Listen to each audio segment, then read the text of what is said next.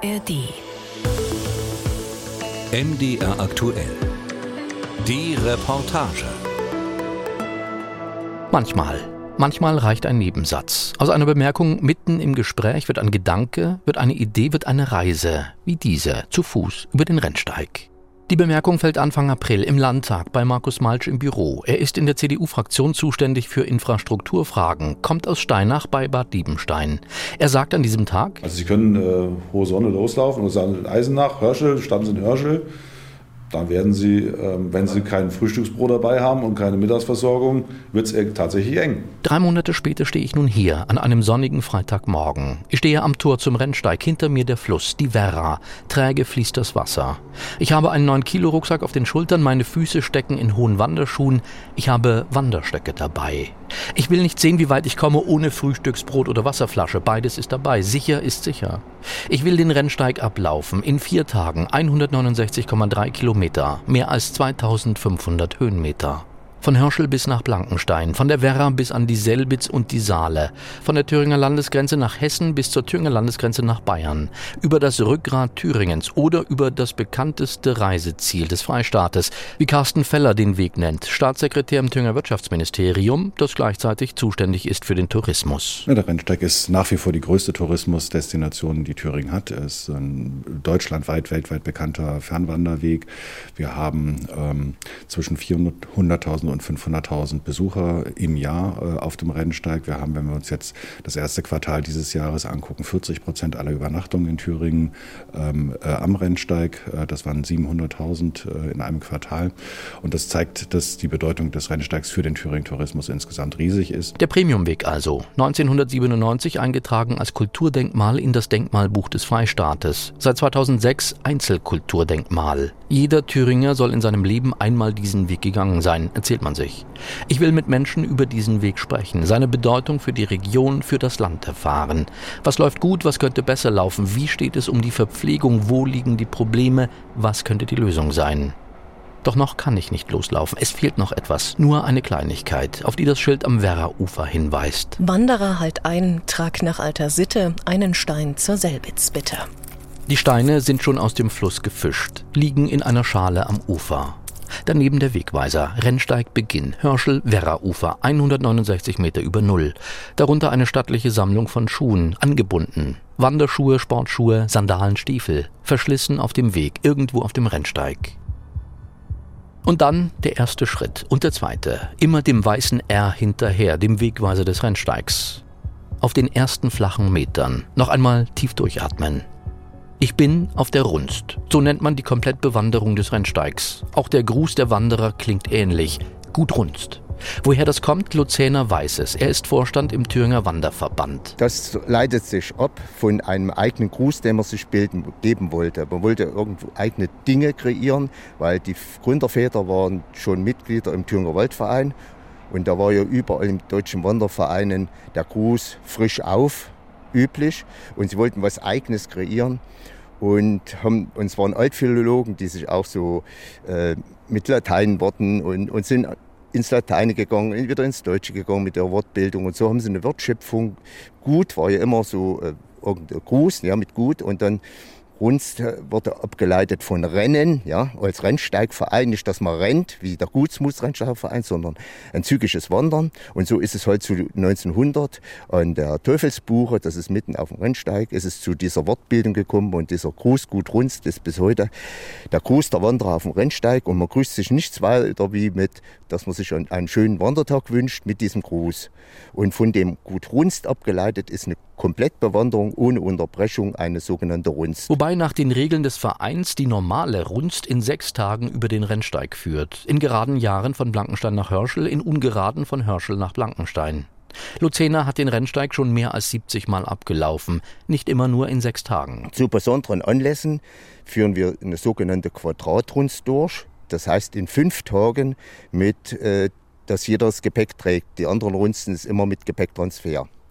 Und da gab es einige, die der Meinung waren, hier ist ja noch Luft drin. Und da sind wir dann äh, mal fünf und vier Tage gelaufen, fünf hin, vier zurück.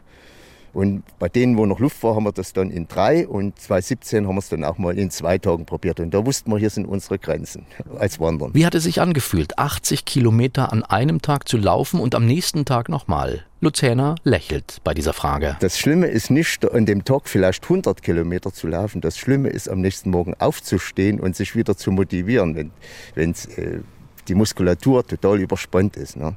Und da muss man erst, das muss man dann wollen. Und das ist dann so eine Sache, die passiert dann nur noch im Kopf, äh, die muss man dann wollen. Ne? Nicht nur wollen, sondern unbedingt dabei haben, muss der Wanderer Verpflegung, das große Thema auf dem Rennsteig. Der erfahrene Wanderer Luzerner kann vergleichen und schüttelt den Kopf. Viele Häuser sind weggebrochen, Pensionen und Gaststätten. Andere haben erst 17 Uhr auf. Viele Kaffees sind weg und viele kleine Imbisse sind weg wenn man aufs Wohl läuft und kein Proviant im Rucksack hat, kann es einmal drastisch werden. Also Getränk muss immer dabei sein im Rucksack. Ich habe zwei Flaschen dabei und Powerriegel für den äußersten Notfall. Es geht bergauf, mal sanft, mal steiler, mal auf Schotter, mal auf Waldboden. Ein kurzes Stück auf dem Asphalt. Die Sonne steht hoch am Himmel, keine Wolken. Es wird warm, Schweißtropfen auf der Stirn. Der Wald hat sich geöffnet, Bergwiesen, Pferde grasen, keine Menschenseele weit und breit, Vogelgezwitscher als treuer Begleiter. Mehr als 100.000 Menschen pro Jahr gehen hier entlang. Tendenz steigend. Wandern entspricht dem Zeitgeist. 40 Millionen Deutsche sollen wandern, mehr oder weniger regelmäßig, sagt die Statistik. Davon erzählen auch die Sportgeschäfte. Gerade im Frühling und im Herbst ist Wanderausstattung gefragt. Denn ohne die richtigen Schuhe, die richtigen Socken oder den richtigen Rucksack kann das Gehen in der Natur, wie Wandern von den meisten definiert wird, schnell den Reiz verlieren, wenn an den Füßen Blasen blühen oder der Rücken schmerzt. Worauf es ankommt, hat mir Sabine Hirsch aus dem Sportgeschäft in Oberhof erzählt. Richtiger Wanderschuh, wenn ich nach rechts und links äh, nicht umknicken möchte, ist eigentlich immer der knöchelhohe Wanderschuh. Man will das vielleicht im Sommer nicht so sehr haben, weil es ist ja auch immer wasserdicht und dann schwitzt man vielleicht. Das muss man für sich rausfinden. Es gibt natürlich auch gute flache Wanderschuhe. Die haben auch einen festen Leisten, sodass ich nicht wegrutsche und nach rechts und links Stabilität habe. Aber ein Knöchelschuh schützt den Knöchel halt immer am besten. Doch der Schuh allein ist es nicht. Auch die richtigen Socken braucht es, um Schmerzen, um Blasen, um Entzündungen vorzubeugen, sagt sie. Eine Wandersocke ähm, muss immer passgenau sein. Da gibt es natürlich immer links und rechts, damit äh, das genau dem Fuß angepasst ist. Und es hat immer einen ganz kleinen Wollanteil darin. Und das ist auch praktisch, damit ich im Wanderschuh an den abgesteppten Positionen nicht hin und her rutsche. Ziehe ich so einen ganz einfachen Baum, Baumwollsneaker an, der sicher bequem ist, rutsche ich auf jeden Fall im Schuh und er sammelt Feuchtigkeit. So einer transportiert auch die Feuchtigkeit nach außen. Ist so der zweite Hausschuh im Wanderschuh. Das zum Schuh. Beim Rucksack ist es ähnlich. Die Größe richtet sich nach den Tagen unterwegs. Sind es mehr als drei, sollte der Rucksack mehr als 30 Liter Fassungsvermögen haben. Man sollte auf ein gutes Rückengestell achten. Es gibt mittlerweile auch Rückengestelle für Frauen und äh, der meiste ist ein Unisex oder wie von Deuter, der für den Herren. Ähm, wichtig ist, wenn man eine längere Tour macht, dass man einen guten Hüftgurt hat, weil damit fängt man an, einen guten Wanderrucksack ähm, einzustellen, weil er, die Hüfte nimmt uns das Gewicht des Rucksacks. So Sabine Hirsch, die mir dann auch dazu rät, Wanderstöcke mitzunehmen, auch wenn ich komisch gucke und entgegne, ich sei sportlich durchaus fit. Ich sage mal, wenn es bei uns oben ist und man geht wirklich hoch bis zum Inselsberg oder so, braucht man einen Wanderstock. Wenn es vier Gerölle hat, äh, ist es einfach eine Erleichterung und eine Stabilität, dass ich nicht äh, nach rechts und links um, dass ich Gleichgewicht halten kann und ich auch ein bisschen Einsatz im Oberkörper habe. Diesen Einsatz habe ich gerade. Hoch zur wilden Sau. Beliebter Wandertreff mit Blick zur Wartburg. Überhaupt immer wieder taucht das UNESCO-Welterbe hinter den Bäumen auf. Schön. Zwei Radfahrer überholen mich. Wanderer sehe ich nicht. Schritt für Schritt. Ich habe die Tour planen lassen, auf Anraten von Luzerner vom Wanderverband. Das schaffe Sicherheit, man wisse so, wie weit man laufen müsse und könne sich auf die Strecke konzentrieren, hat er gesagt. Schon jetzt ein gutes Argument. Es gibt verschiedene Anbieter mit Telefonkontakt oder nur digital mit Gepäcktransport oder ohne. Ich habe mich für die Agentur von Katrin Tepper entschieden. Sie betreibt ein kleines Reisebüro, spezialisiert auf Wanderungen. Wir haben äh, viele Hotelpartner ähm, auf oder an allen Wanderwegen, natürlich auch auf dem Rennsteig. Wir haben auch pro Ort mehrere Kooperationspartner, einfach weil wir meist mit familiär geführten kleineren Häusern zusammenarbeiten. Ähm, und äh, wir gucken dann eben, wo oder welche Etappenlängen äh, wir benötigen und wo dann Kooperationspartner oder Übernachtungsmöglichkeiten bestehen. Und so wird die Tour dann eben gelegt. Mehr als 1000 Mal pro Jahr sucht Katrin Tepper die idealen Wanderetappen. Die Prämisse dabei, das Hotel, die Pension, der Gasthof sollen so nah wie möglich am Weg liegen. Viele ihrer Kunden entscheiden sich für den Gepäcktransport. Der Fahrer auf der Strecke hat noch einen Vorteil. Im Notfall kann dem Gast schnell geholfen werden, wenn das Knie zwickt oder der Knöchel dick wird. Dafür bekommt jeder ihrer Kunden eine Notrufnummer. Wir haben schon viele gerettet, nicht nur Menschen, wir haben auch Tiere gerettet, die sich wunde Pfoten gelaufen hatten. Das gibt's also auch. Die Hunde mussten dann mitlaufen. Offensichtlich waren sie nicht so wandererprobt, aber ähm, ja, dann ging es dann eben nicht mehr. Ne? Und Sie können sich vorstellen, gerade im Sommer, wenn es sehr warm ist und Sie möchten nicht dann Ihren, weiß ich nicht, 10, 15 Kilo Hund dann über, über den Rennsteig tragen, das ist dann doch nicht so schön. Schritt für Schritt ich bin am ersten markanten Zwischenziel, die hohe Sonne bei Eisenach, direkt am Weg, ehemals Jagdschloss von Herzog Ernst August I., später ein Hotel mit 20 Zimmern, zu DDR-Zeiten mit Gaststätte, seit 1985 geschlossen. Die Bausubstanz ist brüchig geworden. Seither wartet das Haus auf eine Sanierung und eine neue Nutzung. Bald könnte es soweit sein, sagt Katja Wolf, die Oberbürgermeisterin von Eisenach. Die Hohe Sonne soll eine höherwertigere ein Hotel werden, welches sich natürlich an Wanderer richtet, aber eben nicht nur, weil die Nähe zu Eisenach, zu Wilhelmsthal, zu Schloss Altenstein äh, sich auch anbietet, länger zu bleiben und der Rennsteigwanderer ja im Normalfall nur eine Nacht bleibt, so dass das Konzept ist, sozusagen eine höherwertigere Wanderherberge und ein klassisches Hotel zu sein. Noch ist davon wenig zu sehen. Geöffnet ist der Kiosk daneben. Kaffee und Kuchen, Bratwurst und Bier, Snacks, reiches Sortiment. Dienstags bis freitags von 10 bis 16 Uhr, Samstag und Sonntag sogar bis 17 Uhr. Weiter. Dem Inselsberg entgegen. 18,3 Kilometer, sagt das Schild. Nach zwei Kilometern auf der Uhr sind es immer noch 17 Kilometer am Wegweiser. Ich meide fortan den Blick auf die Kilometerangaben der Schilder. Manchmal motivieren sie, ganz oft demotivieren sie. Ein Kneippbecken taucht auf. Das Schild verspricht Erholung in Sekundenschnelle. Eintauchen 30 Sekunden wie ein Storch durchs Wasser starksen, erfrischend erholt. Das Wasser ist klar und eisig. 30 Sekunden kommen mir vor wie eine Ewigkeit. Simone und Martin kommen. Ein Ehepaar aus der Nähe von Mühlhausen. Ihre Runst nähert sich dem Ende. Seit Sonntag sind sie unterwegs, von Blankenstein nach Hörschel. Beide geübte Wanderer. Auch sie haben sich vorher Etappen zurechtgelegt, Übernachtungsmöglichkeiten gebucht. Also wir sind aber wirklich so jeden Tag über 30. Und Weil teilweise mussten wir vom Rennsteig runter bis ja, in die Bis auf gestern immer so zwischen halb sieben, um sieben ja. In der Pension oder im Hotel. Wir haben halt immer meist so zwölf Kilometer gemacht, dann eine größere Pause. Ja. Dann wieder zwölf. Und dann denkst du, eigentlich könntest du auch schon Schluss machen, aber es ist erst Nachmittag um vier. Es ist noch so hell, du willst doch noch ein bisschen laufen. Ja. Und dann musst du eben bis um sieben noch mal los. Ja. Den beiden ist eines schnell aufgefallen. Essen und Trinken entlang des Weges zu finden, ist wirklich schwierig. Die Zeit muss stimmen und der Tag. Ja, Richtig, also viele, sie müssen viele, immer Essen, Trinken dabei haben. Das ist schwierig. Oder wenn man dann an Imbiss kommt, da ist man früh um 10 schon da, der macht das um 11 auf. Ja. Erst 14 Uhr, die Cafés in Masserberg, da waren wir früh morgens, die Cafés machten erst 14 Uhr auf. Viele haben dann Alles auch dabei. Ruhetag. Es lohnt sich eben einfach nicht. Es sind zu wenig Wanderer, als dass die Leute davon überleben könnten. Aber Sie haben sich vorher schon informiert und wussten, was Sie da hier erwartet, also gerade auch was die Verpflegung betrifft. Das ist uns gesagt worden, ja. Und da hatten wir eben, wir konnten in jeder Unterkunft, haben wir gefragt, durften wir uns immer ein Brötchen schmieren, einen Apfel hatten wir dabei, War viele Müsli-Riegel. Mhm. Wasser konnten wir auffüllen an Unterkünften und das müssen sie auch machen. Ja. Weil unter, sie können Glück haben. Schön war die neue Ausspanne. Das war das Einzige, wo wir Nachmittag mal einen Kaffee gekriegt haben. Das muss ich auch hinhauen mit der eigenen Pausenzeit, ja. dass der ja, Imbiss dann eben auch aufhat. Viele haben wirklich zu. Das sind schöne Bauten und so, aber einfach zu. Wir verabschieden uns. Gut runst. Sie haben noch 20 Kilometer, ich 150. Schritt für Schritt. Der Weg führt durch den Wald, Mischwald dicht und anscheinend gesund. Nur gelegentlich ein abgestorbener Baum. Grauer Stamm, keine Nadeln mehr. Vorboten von dem, was noch kommt? Weiter unten hat der Borkenkäfer schon gewütet. Immer wieder geben die Bäume den Blick frei auf kahle Flächen, auf kahle Hänge. Manchmal führt mich das weiße R runter vom Schotterweg, um nur ein paar Minuten später genau auf diesen Schotterweg zu führen. Verwirrend.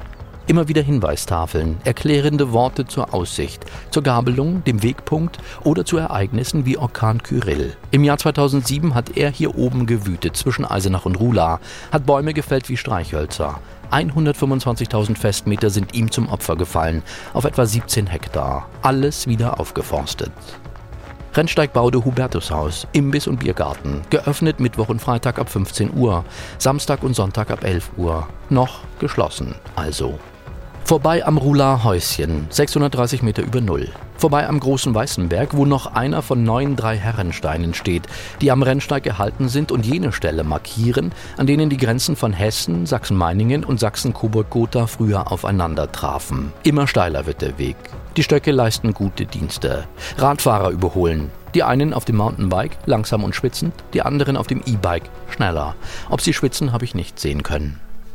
Pause am Inselsberg, 916 Meter über Null, 30 Kilometer in den Beinen. Auf dem Plateau Funkturm, Aussichtsturm, der Berggasthof. Dazu die Herberge, die nur öffnet, wenn man sich vorher angemeldet hat. Und die ehemalige SB-Gaststätte Stadt Gotha, seit Jahrzehnten geschlossen, gesichert von einem Bauzaun. Ein Bus beschert dem Berggasthof eine Gruppe Touristen. Sie strömen ins Innere. Mittwoch bis Sonntag geöffnet, jeweils ab 11 Uhr. Thüringer Köche, dazu Kaffee, Kuchen und Eis.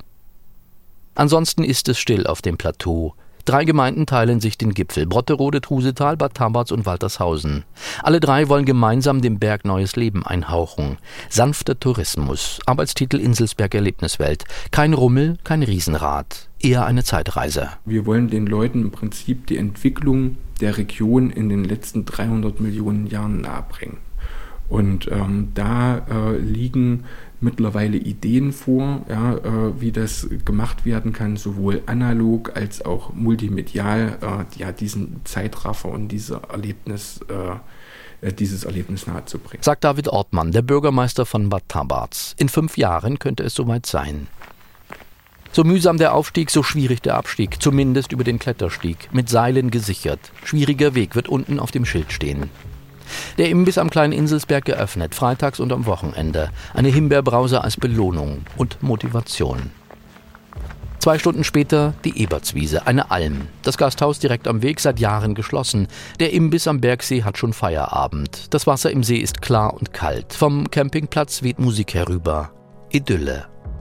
Zeit für ein paar Stunden Schlaf. Tag 2. Von der Ebertswiese nach Neustadt am Rennsteig geht es. Welliges Terrain. Über Tambach-Dietharz die neue Ausspanne, eines der Rennsteighäuser, gekennzeichnet mit einem großen roten R. Hier findet der Wanderer Toiletten und Duschen. Für Radfahrer gibt es eine Reparaturstation. Der Imbiss hat ab Mittag geöffnet. Der Sperrhügel kostet Kraft, Schotterweg, grobe Steine. Immer wieder öffnet sich der Wald für kleine Wiesen, für Aussichten. Ein Gedenkstein erinnert an Günter Jung, seit dem 1. Juli 2007 vermisst auf dem Nanga Parbat. Kurz vor Oberhof wartet das Waldmännchen auf eine Gabe des Vorbeikommenden. Ich lasse einen Energieriegel zurück. Auftanken am Grenzadler. In der Thüringer Hütte. Geöffnet jeden Tag ab 11 Uhr. Waldmeister Brause und eine Bratwurst. Deftige Küche. Kaffee und Kuchen gibt es auch. Am Rand von Oberhof. 800 Meter über Null. Der Ort weltbekannt. Durch das Biathlonstadion, durch die Rennschlittenbahn, die Skilanglaufhalle, durch den Rennsteig. Thomas Schulz ist Bürgermeister. Was ist der Rennsteig für ihn? Ich, das ist jetzt eine persönliche Einschätzung, denke, dass der Rennsteig viel mehr Marke ist, als, äh, als wir wir Thüringer uns das eigentlich vorstellen können. Allerdings eine Marke im Wandel. Der Borkenkäfer dezimiert die Nadelbaumbestände, die Trockenheit alle anderen. Rund um Oberhof ist das nicht so deutlich zu sehen, noch nicht zu sehen. Thomas Schulz hofft, dass es vielleicht so bleibt. Ja, der Wald wird sich verändern, also das bin ich, bin ich sicher. Ich habe, das gebe ich zu, so ein bisschen die egoistische Hoffnung, ähm, in Oberhof nicht ganz so schlimm in dieser Höhenlage, ähm, aber ähm, ungeschoren kommen wir auch nicht davon. Auf der anderen Seite, ich war jetzt am Wochenende ähm, Richtung Schneekopf wieder unterwegs, also gehe, wenn ich Zeit habe, jedes Wochenende ein Stück wandern äh, und, und sehe, mit welchem Fleiß ähm, dort auch schon wieder aufgeforstet wurde. Alle kämpfen drum, dass wenn der große Wald sich ein Stück weit verabschiedet, dass es jungen Wald gibt, der es wieder, der es wieder grün macht und dass es dann auch wieder Reize gibt, mit denen man werben kann. Also ähm, das Leben ist Veränderung und das ist eine davon und dem wird man sich stellen müssen und dann werden wir uns halt Gedanken machen müssen, wie wir andere Attraktionen schaffen. Die andere Veränderung am Rennsteig, die betriebenen Hütten werden weniger. Einkehr- und Übernachtungsmöglichkeiten sind rarer. Dagegen etwas tun kann der Bürgermeister von Oberhof nicht. Direkt und primär kann keine Stadt etwas tun. Das hängt davon ab, ähm, gibt, es, gibt es Menschen, die ähm, arbeiten wollen und zwar sieben Tage die Woche. Dazu sind erstens immer weniger Menschen bereit. Nummer eins. Zweitens, ein Riesenproblem, äh, finden sie die Mitarbeiter nicht mehr. Ein Teufelskreis. Hinter Oberhof stiller Wald. Ab und zu ein Spaziergänger, kaum Radfahrer. Das Thermometer zeigt 27 Grad. An manchen Stellen ist das weiße R schwer zu entdecken, verblasst die Farbe. Voraus der höchste Punkt des Rennsteigs, Plänkners Aussicht, 973 Meter über Null. Benannt nach einem, der viel getan hat dafür, dass der Rennsteig ist, was er ist. Ein berühmter Wanderweg. Harald Töpfer kennt die Geschichte. Er ist Mitglied des Rennsteigvereins. Der Name Rennsteig enthält das Wort Rennen. Und das heißt im Mittelhochdeutschen als Berittener. Ein Berittner kommt daher gesprungen. Danach ist der Rennsteig ein Weg für einen reitenden Boden oder ein Kurierweg. Der Thüringer Rennsteig, also so wie wir ihn heute kennen, von Hörsel nach Blankenstein, wurde 1830 von einem gotharischen Offizier namens Julius von Blenkner bewandert und sehr, sehr genau beschrieben. Also der Julius von Blenkner hat das ganz detailliert erforscht und dargelegt. Und ja, nach dieser ganz genauen Beschreibung des Rennsteigs entwickelte sich sozusagen diese Rennsteigwanderung als äh, Tradition. Schritt für Schritt. Vorbei an der Wetterstation auf der Schmücke, die inzwischen im automatischen Betrieb läuft. Vorbei am Gasthaus zur Schmücke mit Biergarten, Kaffee und Kuchen. Montag, Ruhetag. Ansonsten geöffnet von 10 bis 17 Uhr. Leicht bergab. Die Knie freuen sich nicht.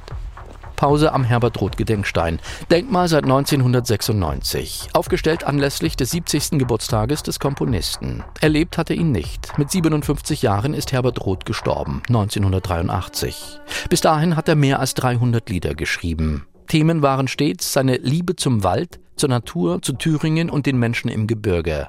Keines der Lieder ist so bekannt geworden wie das Rennsteiglied, die inoffizielle Hymne Thüringens.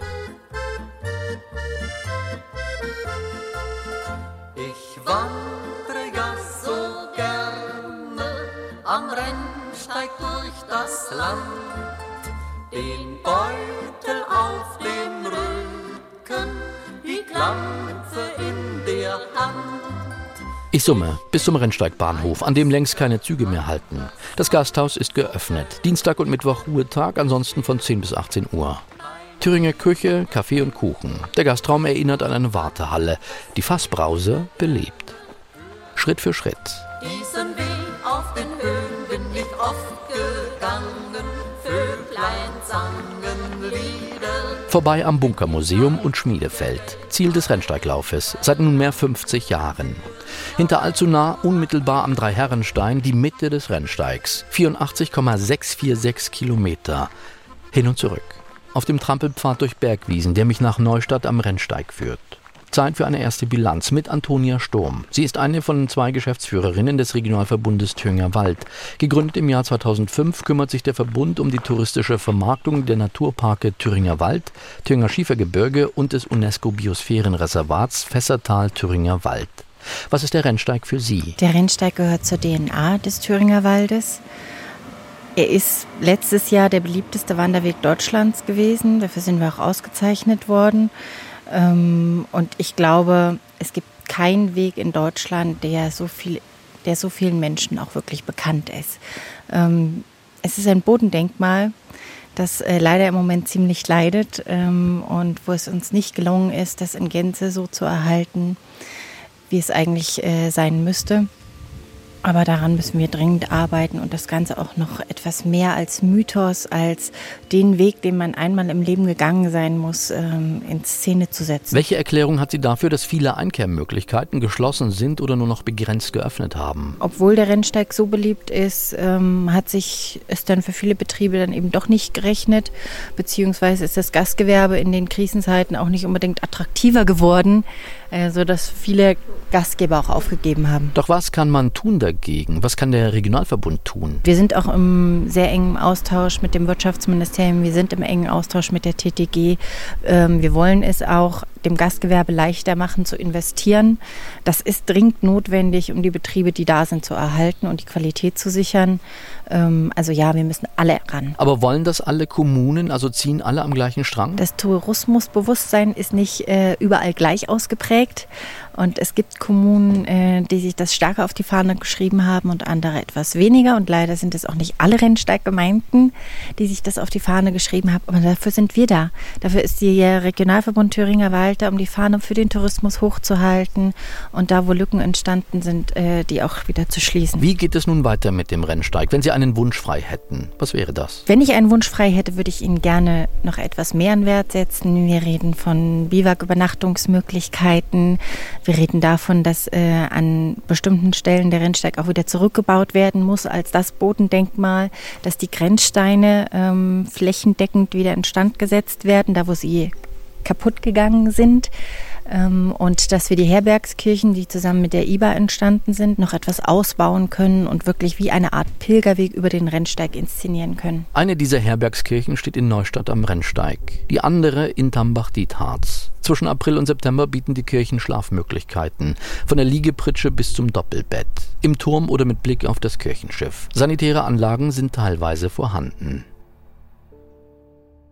Tag 3 hinter Neustadt führt der Weg direkt an der Straße entlang, ein Trampelpfad. Später geht er mir verloren auf einer ungemähten Wiese. Ein paar Meter auf der Straße, dann taucht das weiße R wieder auf und die Triniusbaude, Waldgasthaus, vorübergehend geschlossen wegen Umbau. Der Weg führt durch einen Wald toter Bäume, über Wurzeln, über in den Boden gehauene Naturstufen, einen Hohlweg hinauf. An einem der Baumstämme hängt eine Steckdose. Service für Wanderer steht auf dem Schild darüber. Hinter dem Erste Berg, 825 Meter über Null, kommt Masserberg in Sicht. Das Badehaus mit seinen Türmen aus Segeltuch. Seit 2015 ist die Therme geschlossen. In diesem Jahr sollte sie wieder eröffnet werden. Der Plan ging nicht auf. Bürgermeister Dennis Wagner weiß warum. Ja, das, es ging darum, ähm, du konntest ja kaum noch einschätzen, wo gehen die Materialpreise hin. Ja, kriegst du überhaupt noch alles, was du da reinbauen willst an, an Material? Ist das überhaupt noch zur Verfügung? Müssen wir irgendwann zwischendrin äh, überlegen, ja, gibt es dieses Lüftungsgerät überhaupt noch oder nicht mehr? Ist es auf dem Markt verfügbar oder dauert es zehn Jahre, bis es angeliefert wird? Ja, mal übertrieben gesagt, aber ähm, deshalb haben wir uns dann auch dazu entschieden, diese ganze Nummer nochmal auf den Prüfstand zu stellen und zu sagen, wie wollen wir damit umgehen? Auch das Heizthema und solche Dinge. Ja? Also wir sind ja hier auf dem Berg vom Gas abhängig. Wir haben auch nicht viel Alternativen, aber wir haben jetzt versucht, natürlich dann auch beim energetischen Bereich dort nochmal äh, nachzulegen und das zu verbessern, so dass wir auch diese 11 bis 12 Millionen Euro, die wir hier zur Verfügung haben, auch ordentlich einsetzen können und dass das zum Schluss keine 20 werden. Die überarbeitete Planung liegt nun vor. Demnächst können die Arbeiten beginnen. Neuer Eröffnungstermin für das Badehaus ist das Jahr 2025. Dennis Wagner ist zuversichtlich, das Datum zu halten. Sein Masserberg braucht das Badehaus. Es steigert erheblich die Attraktivität des Ortes, belegen die Übernachtungszahlen. Naja, wir haben ja Masserberg an sich als, als äh, Gemeinde, nicht nur als der Ortsteil Masserberg, sondern als Gemeinde haben wir ja äh, so um die 200.000 äh, Übernachtungsgäste ähm, ist eigentlich bei uns ein ganz normaler Schnitt, sage ich jetzt mal. Wir waren weit drüber, wir waren bei 280 bis 300.000 Übernachtungen. Und jetzt begelt sich so langsam wieder auf so 200.000, 220.000 ein. Ja, also mit allem, was so gelaufen ist. Das heißt, wir würden uns schon freuen, wenn das Bad auf wäre und wir hätten diese knapp 100.000 Übernachtungen wieder mehr. Hinter Masserberg die Rennsteigwarte, der Aussichtsturm. An klaren Tagen kann man weit ins Land schauen. Das Pumpspeicherwerk Goldestal liegt am Berg gegenüber. Die Hänge sind kahl. Der Borkenkäfer ist angekommen, dünnt die Wälder aus. Der Rennsteig wird zum Panoramaweg. Ungewollt, bizarr, atemberaubend und beängstigend zugleich.